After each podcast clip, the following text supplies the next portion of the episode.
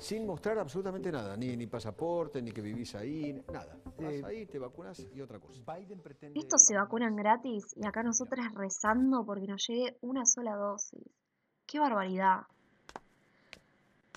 Juan, ¿qué haces? Tanto tiempo. Hola, maga. Acá, jodido. Como los últimos meses. Esto no para de empeorar. Me imagino, yo hace un montón no veo a mi familia. Los vi un par de veces hace un tiempo en la plaza y todo es con barbijo, distancia y mucho alcohol en gel. Yo también estuve saliendo muy poco. Los números son alarmantes y no, no quiero complicar a mis familiares. Mi sobrina de 7 está sin clase porque la burbuja se pinchó. ¡Qué bajón! Por suerte yo tengo clases virtuales desde que arrancó todo, con sus dificultades, obvio, pero a pesar de que insistieron, lo mejor siempre era quedarse en casa. Seguro. Ojalá hubiera entendido que no se acabó todo.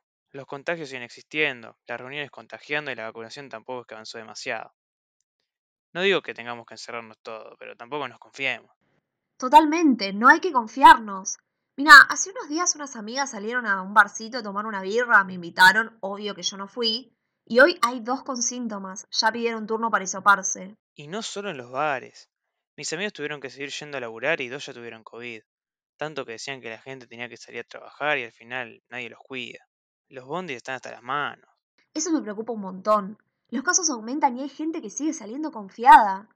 El otro día de camino al súper vi a unos cuantos pibes sin barbijo. A esta altura es increíble que siga pasando eso. El otro día fui a visitar a mi tío que estaba internado en Olavarría y el médico me dijo que estaba en el borde del colapso. Y otro conocido me dijo que en Lanús están igual.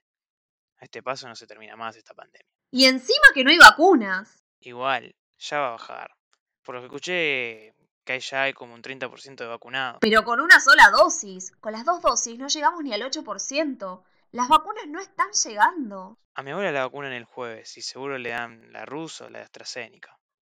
Ojalá sea la de Pfizer. Mira, por más que sea cualquiera de las dos, no sabes ni cuándo vas a tener la segunda dosis. En Estados Unidos y en Europa ya están todos vacunaditos, obvio. La gente que se fue a Miami ya tiene las dos dosis de la Pfizer. Fíjate que allá les sobran las vacunas. Hasta hacen campañas para que la gente se vaya a vacunar allá. ¿Y acá? ¿Y acá qué onda? Pero ellos juegan otra cosa. Tampoco somos Noruega. El otro día en una pelea de boxeo tenían como 70.000 personas en el público como si no hubieran tenido pandemia. Pensemos que las vacunas ya van a llegar y por lo menos las que tenemos son mejor que nada.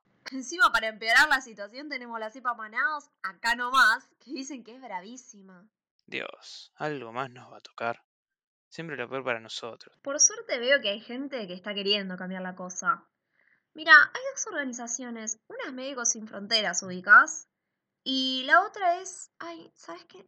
Oh, no me acuerdo cuál era la otra. Ah, Amnistía Internacional. Bueno, las dos están haciendo campaña para que los laboratorios que fabrican vacunas y medicamentos para combatir el COVID liberen esos datos, así todos los países pueden fabricar en su territorio las vacunas. Así se termina de una vez por todas la escasez. Buah. ¿Vos te imaginás que un yankee quiera dar gratis una vacuna? Ni en la peor peli de ciencia ficción pasa eso. Vos reíte, pero hay más de 100 países que se adhirieron a solicitarle a la OMC que se suspendan las patentes hasta que termine la pandemia. Yo igualmente me animaría a pedir que dejen de existir siempre. Si no, estamos siempre en la misma. ¿Ah, sí? Eso sí que no lo escuché en la tele. ¿Dónde sacas esos datos raros vos? sí, en la tele no lo vas a escuchar jamás. Pero igual tenemos que empezar a hacer algo en serio. Porque a este ritmo, a nosotros dos nos va a tocar vacunarnos el día del arquero. Sí. Aparte hay otros países que están peores y salen nuevas cepas. ¿Viste cómo está India? Un desastre. Pobre gente. Por eso, va a ser eterna la cosa si no nos ponemos a pensar entre todos los países la solución. Bueno, acá, nosotros dos parados en el pasillo del edificio, no, no vamos a hacer mucho, me parece.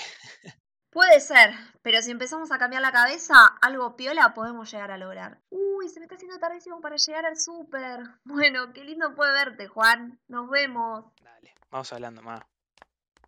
Qué loca esta mina. Siempre me deja con la cabeza pensando.